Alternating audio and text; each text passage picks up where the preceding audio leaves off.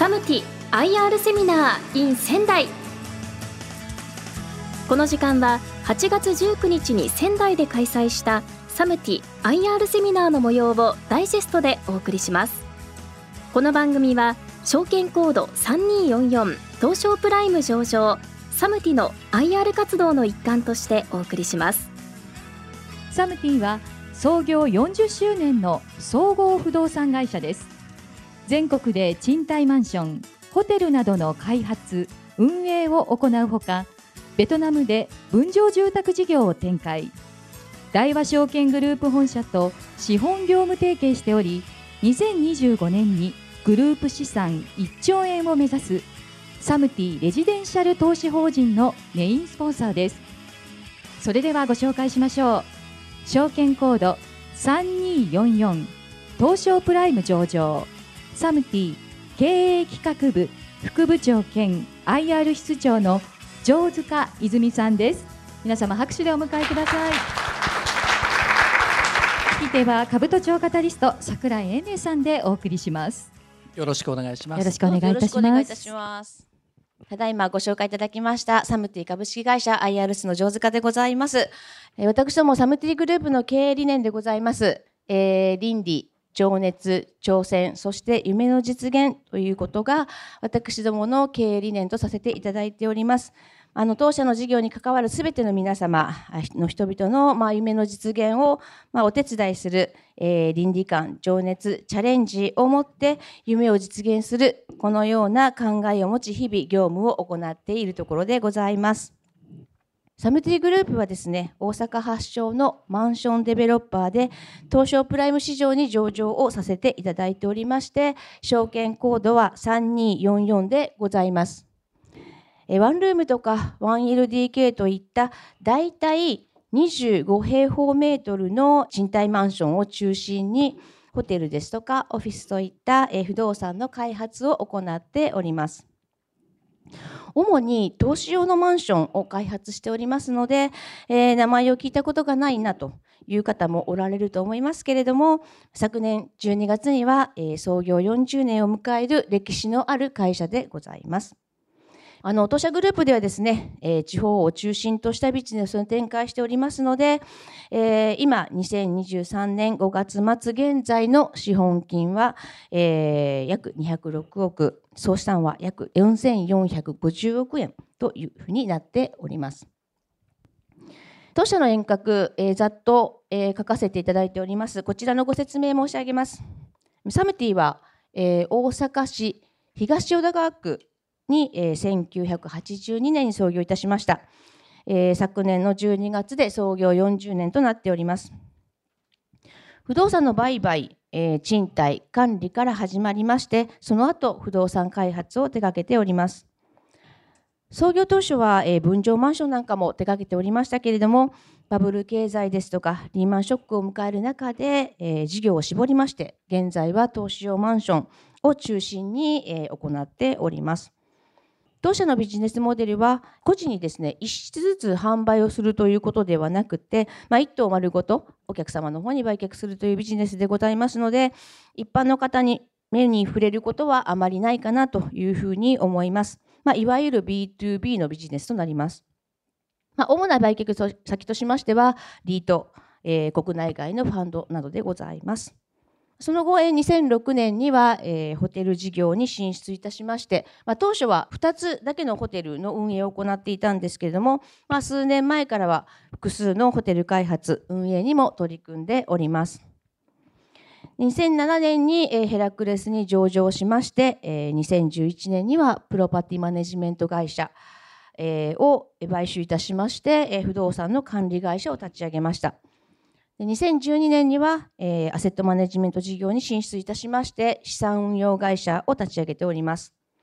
えーそして2015年、えーには、サムティレジデンシャル投資法人を設立しまして、同年の6月に東証の J リート市場に上場をしております。まあ時を同じくしまして、当社も東証一部への市場変更を行いました。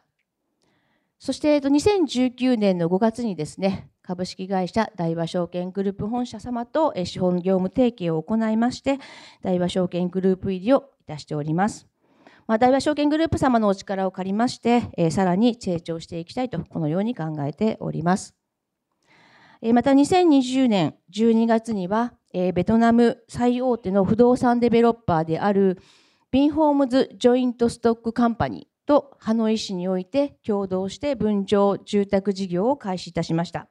こちらで本格的に海外の進出を行っております。えー、そして2021年の1月には中期経営計画を見直しまして、えー、アフターコロナ版ということで公表をさせていただいております。また同年11月でございますが、えー、サムティジャパンホテル投資法人を設立いたしまして、現在は上場に向けて準備を進めているところでございます。そして、まあ、昨年4月には東京証券取引所のプライム市場に移行いたしまして、えー、さらに昨年6月には事業のえー、新たな柱となるテーマパーク事業に進出いたしまして、えー、兵庫県三木市にありますネスタリゾート神戸の経営権を取得いたしました。サムティグループのビジネスモデルでございます。サムティグループの中にはですね、えー、資産運用を行いますサムティアセットマネジメント、建物などの管理を行います、えー、サムティプロパティマネジメント、ホテルを運営しますサムティホテルマネジメント、海外事業を行うサムティ、えー、アジアインベストメント、サムティベトナムがあります。えー、リートのサムティレジデンシャル投資法人でございますけれども、資産規模は1600円を超えてきまして、上場時の資産規模が約300億でございましたので、えー、7年で5倍以上に成長をしております。当社の事業セグメントについてご説明をいたします。まあ、現在、当社の事業については大きく2つに分けさせていただいております。収益をしっかりと確保しますキャピタルゲインビジネスと賃貸マンションですとかホテルなどから安定した収益を確保するインカムゲインビジネスでございます。まず左側のキャピタルゲインビジネス、不動産開発事業、不動産ソリューション事業、海外事業、この3つのセグメントがございます。一番ウェイトが大きいのは一番上の不動産開発事業でございます。当社の賃貸マンションブランドである S レジデンス、ホテルなどの企画、開発、販売を行っていて、まあ、いわゆるデベロッパー事業でございます。で土地を仕入れまして、えー、設計、開発、リーシングあして売却をするという一連の事業ができる仕組みを持っております。レジデンスの開発物件でございますけれども、だいたい5階から15階建て、えー、ワンルーム、1LDK、ワンフロアに5から20室ぐらいといった仕様の建物でございます。まあ、あの1棟あたり小さいもので約5億円ぐらいで、大きいもので20億円ぐらいの規模のものを開発しております。次の不動産ソリューション事業、これはですね、あの外部の会社が建築をした、えー、不動産を購入して、えー、リノベーションなどを行いまして、リートですとか、えー、法人顧客様向けに販売をいたします。続きまして、一番下の海外事業ですね。シンガポールの現地法人のサムティアジアインベストメントを通じまして、国外の投資プロジェクトの案件情報収集などを行っております。インカムゲインビジネス。不動産賃貸事業とホテル賃貸運営事業、え、不動産管理事業、この3つがあります。不動産賃貸事業は賃貸マンションですとかオフィスなどからの、まあ、全国に保有をしておりますのでテナント様への賃貸を行う安全性を担保する、えー、事業でございます。全国で100棟以上の賃貸資産を保有しておりまして、賃貸募集から物件管理までの、広範な業務を当社グループ内で一気通貫によって、実施できるような体制を整えております。景気に左右されない安定した賃料収入を、確保しまして、バランスの取れた資産ポートフォリオの構築を実現しております。ホテル賃貸運営事業はサムティグループで、え保有運営するホテルの客室収入ですとか運営収入を得る事業でございます。また不動産管理事業につきましては工事収入ですとか不動産の管理運営報酬を得る事業でございます。保有資産をリートなど外部に売却した後もですね、えー、物件管理を受託することで継続的かつ安定的に、えー、フィーを収受できる仕組みを構築しております。中継の基本方針を、えー、記載させていただいております。先ほどご説明通り2021年1月にですね、中期経営計画を見直しました。えー、基本方針としましては、えー、真ん中あたりですね、開発して保有するビジネスへの転換。え続きまして、ホテルリート設立に向けた取り組み。3つ目としましては、地方、大都市圏における、え戦略的な投資。4つ目としましては、海外事業での収益基盤の構築。この4つとなります。中期経営計画の中で、投資計画ですけれども、あの2025年までの5年間の計画を立てさせていただいておりまして、えー、総額で7500億円に投資するという目標を掲げておりまして、えー、現時点では投資累計額は、えー、約5600億円、進捗率は75%と、まあ、3年目でおおよそ4分の3を達成して順調に推移をしております。内訳としましては左側、レジデンス開発の目標が3000億で、現状では約2600億円。進捗率としましては87%。でホテルオフィス計画につきましては、えー、1220億と、もうすでに、えー、計画を達成することができております。収益不動産の取得としましては、えー、1500億円、現在60%の進捗率。で海外事業ですけれども、354億円で、現在44%程度となっているんですけれども、まあ、あの現在、ハノイで進めております、え海外、え、分譲住宅事業と、まあ、同じ規模ぐらいのプロジェクトをベトナムの中で進めることを検討しておりますので、まあ、今後この数値につきましてはさらに伸びてくるというふうな形になります。まあ、今後もあの仕入れの強化をしっかりと図っていきたいと思っております。また中継におきましては、あの当社のグループ資産の拡大を図る計画も持っておりまして、まあ、2025年では1兆円を目指しております。えー、現在約6000億円となっておりまして、2025年の11月期までに着実に資産の増大化を図ってまいりたいというふうに考えております。ここからはあの現在の、えー、進行期のにおける、まあ、と第二四半期が終わったところでございますので、えー、そのお話をさせていただきます。えー、概要としましては、ここに書いている通り、大きく4つですね。まず、1つ目はですね、えーまあ、昨年よりもあの積極的な物件販売を行いまして、えー、売上高は、えー、昨年同期比で、えー、80%増の652億円。で営業利益が、えー、140%増の66億円。で経常利益は、えー、前年同期比でプラスの64%の32億円で第2四半期を終えております。ただしですね、えー、ちょっと一過性の費用をあの特別損失に計上いたしましたので、当期純利益につきましては13億円と、ちょっと前年同期比よりも少ない形にはなっております。2つ目、えー、全国の旅行支援ですとか、インバウンドの著しい回復もありまして、当社が参画するホテルの稼働率はかなり上昇をしております。客室単価につきましても、えー、コロナ前の水準を超えるホテルも出てきておりまして、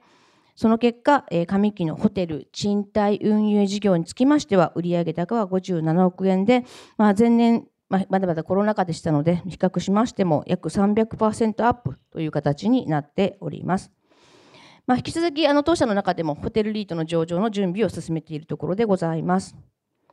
えー、3つ目ですけれども、あの昨今、やはりコーポレートガバナンスの強化ということは世の中的に言われておりますので、まあ、当社もしっかりと意識をして、えー、監査役設置会社から監査等委員会設置会社に移行をいたしました。コーポレートガバナンスの強化ですとか、えー、透明性、経営の透明性の向上ですとか、あとはまあ意思決定の迅速化、このあたりをしっかりと起とした形で、監査等委員会設置会社に移行をしております。4つ目ですけれども、まあ、1月と3月にグリーンファイナンスによる資金調達を行っております。当社あのやはりスクラップビルドということで、えー、今後開発していく、えー、物件におきましては外部環境の認証もしっかりと取得をして、えー、推進していきたいと思っておりますし、まあ、あの持続可能な環境、えー、社会への、えー、貢献に加えて安定的な資金調達基盤の強化を推進しております。まあ、引き続き中期経営計画の達成に向けて事業を推進しつつ、えー、しっかりとコーポレートガバナンスですとかサステナビティですねの観点も、えー、しっかりと、えー、対応をしていきたいとそのような形で、えー、考えております。私どもあのレジデンス開発、えー、しっかりと進めておりまして、えー、東名阪を中心に、えー、全国各都市で約197棟1万3000戸の賃貸マンションの開発を進行中です。まあ、あのこれだけ全国に S レジデンスっていう名前がつくものをあの開発しておりますので今ではしっかりと名前が浸透しつつありまして、まあ、竣工前から契約をいただくなど、えー、皆様より大変ご好評をいただいております。まあ、先ほどもご説明しましたけれども開発用の土地の仕入れは、えー、順調に進んでおりまして、えー、2025年度以降の、えー、計画につきましても、これ以上増えているという状況でございます。土地を仕入れないと私どもビジネス成り立ちませんので、今後もしっかりと土地の仕入れに注力していきたいと、このように考えております。続きまして、ホテル、オフィスの開発計画ですね。えー、まず、ホテルですけれども、あのコロナ前の水準、え、もしくはそれ以上にホテルの需要はしっかりと、え、回復をしております。年内には羽田空港の近くにメルキュールブランドの、え、東京羽田エアポートというものが開業する予定でございます。こちらのホテルなんですけれども、キャビンクルーの方たちも、えー、使える専属のフロアなんかも兼ね備えておりますので、しっかりとあの需要があのあるのではないかなというふうに考えております。まあ、今後も厳選した投資を継続することを重点戦略として掲げております。また、オフィスの開発用地の仕入れも順調に推移しておりまして、まあ、地方の新築オフィス、需要はしっかりとありますので、まあ、その地域の話題になるようなコンセプトのオフィス開発を進めていきたいというふうに考えております。海外事業でございます。ま先ほどからご説明しております通り、あの不動産のデベロッパー会社であるビンホームズ社との、えー、共同事業でございます。首都ハノイで、総人口8万人以上を見込む大規模なスマートシティ開発の一環である桜プロジェクトというものに私どもは参画しております。かなり親日家の方が多いベトナムなんですけれども、ですので、まあ、日本ブランドの設備ですとか、あと和風庭園を導入するなど、まあ、快適な住環境を整えた、えー、仕様でございまして、他のエリアと、ま差別化を図ってまして、この桜プロジェクトの総投資額は約350億円という国内ではなかなか類を見ない、まあ、大規模なプロジェクトとして、えー、当社グループがこれまで培った日本の品質を国境を越えて世界に展開しております。当社が開発を行っておりますのは58棟中4棟だけなんですけれども、まあ、このうちの1棟 V8 棟ですね一番左側のこの棒グラフもこれすでに完売をしております。またあの2つ目ですね V9 棟につきましても進捗率98%となっておりますのでこれも間もなく完売予定でございます。2024年秋引き渡し予定の V10 もすでに販売を開始しておりまして、こちらも順調に進捗をしておるところです。少しあのコロナの影響で工事が止まった関係で、あの元々の予定よりも少し遅れてはおりますけれども、もうあのすでに2棟はほぼ完売状態という形になっております。当社の保有資産の地域別の状況、稼働率のお話をさせていただきます。まあ、当社あのこちらに書いている通り、えー、首都圏は8%しかなくて首都圏といっても千葉とか埼玉が多いんですけれども、まあ、あのやはり関西お膝元でございますので一番多いんですが保有資産としましては全国にわたって持っているという状況でございます。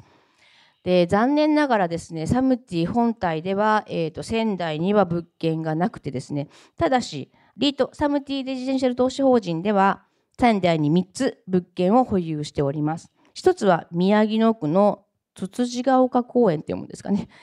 で、えー、と一つは青葉区の青葉上杉。で、えー、と泉区の泉中央。この3つの物件を持っております。で、まあ、あの、昨今ですね、やはりその人口減少になっているっていうふうに思われていると思うんですけれども、確かにそれはそうなんですが、まあ、私どもが持っている物件につきましては、やはりあの都心部、あのそれぞれ市内の地方であったとしても福岡とか大阪とか地方であったとしてもですねやはり都心部には周辺都市から人が集まっている状況でございますので都心部では人口が伸びているという状況になっております。また、あの、右側のレジデンスの稼働率ですけども、まあ、地方中心のポートフォリオではございますけれども、えー、95%前後で推移をしておりまして、非常に安定をしております。まあ、地方であっても安定稼働を、えー、続けておりますので、まあ、何よりレジデンスに関しましては、景気動向などの影響を受けにくく、稼働率、えー、賃料水準、売買価格なども順、えー、安定をしておりますので、えー、順調に推移をしております。ホテルの稼働率、これかなりやっぱりコロナであの見ていただいたら分かる通り2020年から2021年途中ぐらいまではもうかなりやはりあの厳しい状況ではありました。ただもう今あの皆様ご旅行にも行かれると思います。あとはあの海外の方からもあの入国たくさん来ていただいておりますので、えー、平均稼働率ですとか客室の平均単価につきましてはコロナ前の水準を近いところですよね。あのホテルとか時期とかホテル場所によりますけれどもコロナ前の水準以上に戻っているところもあります。旅行もそうですけどビジネス事情が非常にあの、えー、戻ってきたかなというふうに考えられております。先ほどご説明の通り、当社、あの、リートを持っておりますので、まあ、あの、政務ボート出資をしっかりと行っております。大和証券グループ本社様にも、あの、えー、39%ぐらいあの出資をしていただいておりまして、まあ、2社でしっかりと支えているというそのような状況でございます。投資法人、えー、かなり7倍ぐらいに伸びあごめんなさい5倍ぐらいに伸びてるんですけれどもほとんどがサムティからの拠出物件という形になっております。あの投資法人の成長をサポートすることで、まあ、当社のフィービジネスの強化も図れるということになっておりますので、今後もしっかりと支えていきたいと、このように考えております。不動産の開発とか売却とかホテルの運営やってますよっていうお話ししましたけれども、まあ、昨年7月にですね、事業の第3の柱としまして、テーマパーク事業に進出をいたしました。えー、兵庫県三木市にあるネスタリゾート神戸の経営権を取得したんですけれども、まあ、日本国内、えー、長期的に考えて、もちろんですけれども人口減少が進んでいきます。で当社グループの成長を図るために賃貸マンションばっかり作っていてはということで、えー、まあ、ホテルに加えまして外需を取り込める、え、貴重な成長資源として、えー、テーマパーク事業に進出をしております。えこのネスタリゾート神戸多分聞いたことないなっておっしゃる方多いと思うんですけれども関西ではですね非常に名前が知られている施設になります。コンセプトはですね大自然の、え冒険テーマパークです。全敷地230万平方メートルもう全然ピンとこないと思うんですけども東京ディズニーリゾートに行かれた方は中にたくさんいらっしゃるかと思うんですがこれよりも大きいという敷地になります。でこの広大な敷地の中にですね、まあ、大人も子どもも体を使って、えー、遊ぶことができるアトラクションですとかホテルグランピングバーベキュー場大きな、えー、プールや、えーと、花火イベントなどがあって大変皆様からご好評をいただいております、まあ、ちょっと仙台から神戸少し遠いんですけれどももし機会がありましたらぜひ足をお運びいただければ嬉しく思います。配当の推移ですね。まあ、配当成功につきましては、できるだけ株主の皆様に還元できるようにと努力をしてまいりたいと考えております。今期につきましてはですね、前期の配当水準を維持しまして、週間配当39円、で期末配当51円、年間配当90円を予定させていただいております。また、株主還元につきましてもですね、この後説明させていただきますが、株主優待券の拡充ですとか、決権行使率を高める努力をしております。当社の株主制度についてご説明をさせていただきます。株主様の利便性ですとか、当社が関与する全国各地のホテルをご利用いただくことを目的としまして、当社グループが参画する20ホテルの無料宿泊券、現在は電子チケットなんですけれども、を贈呈させていただいております。株主の皆様からもあの、もっと全国対象にしてほしいななんていうご意見もありましたので、もともと3つだけだったんですけれども、一気に18ホテルで、今年からは20ホテルに拡大をさせていただいております。また昨年ですね、12月に開業しました、メルキュール飛騨高山とか、先ほどご説明しましたネスタリゾート神戸の中にも、ホテルザ・パボーネというものがあるんですけれども、こちらでもご利用をいただくことができます。まあ、ご家族様であれば、どなたでもご利用することができますので、えー、ぜひ当社の株主になっていただいて、全国のホテルをご利用いただけましたらと思っております。当社グループですね、2012年から、えー、京セラドーム大阪の、えー、球場広告スポンサーとしておりまして、えー、ガイアフェンス広告の掲出ですとか、スポンサーゲーム開催などを通じて、継続的にオリックス・バファローズのチームですとか選手を応援しております。当社商業地である大阪を本拠地とすります、えオリックス・バファローズにつきましては、まあ、野球を通じてですね、あのファンに感動と興奮を、子どもたちに夢と希望を、そして、え地域社会のまちづくりと人づくりに貢献するという球団理念を掲げられておりまして、まあ、同チームの活動の取り組みに共感しまして、えー、昨年ですね、2022年のシーズンからオフィシャルスポンサーに就任いたしまして、ユニフォーム上着の左袖に当社のロゴマークを掲出させていただいております。昨年オフィシャルスポンサー就任1年目で日本一となりましたので、私広報担当者としてはですね、非常にありがたい結果となっております。このような中なんですが、今年の7月から11月までの、えー、期間限定ではございますけれども、オリックス・バファローズの山本投手に、えー、当社のブランドパートナーにご就任をいただきました。えー、今年は WBC が開催されまして、えー、3大会ぶりに日本が優勝をしました。このテレビ離れした世の中で40%を超える視聴率というのは多くの方が注目されたということになりますよね。で山本投手もしっかりと活躍されておりました。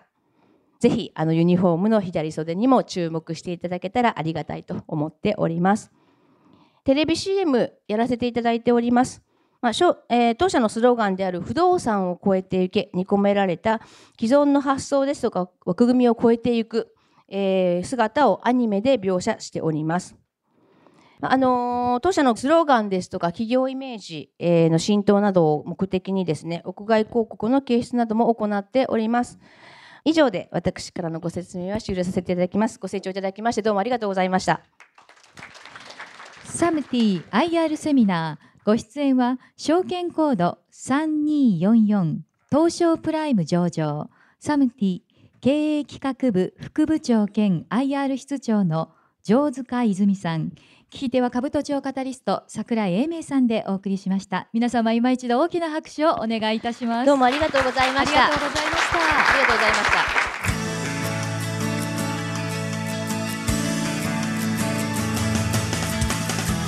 た。サムティ IR セミナー。この番組は証券コード3244東証プライム上場。サムティの IR 活動の一環としてお送りしました。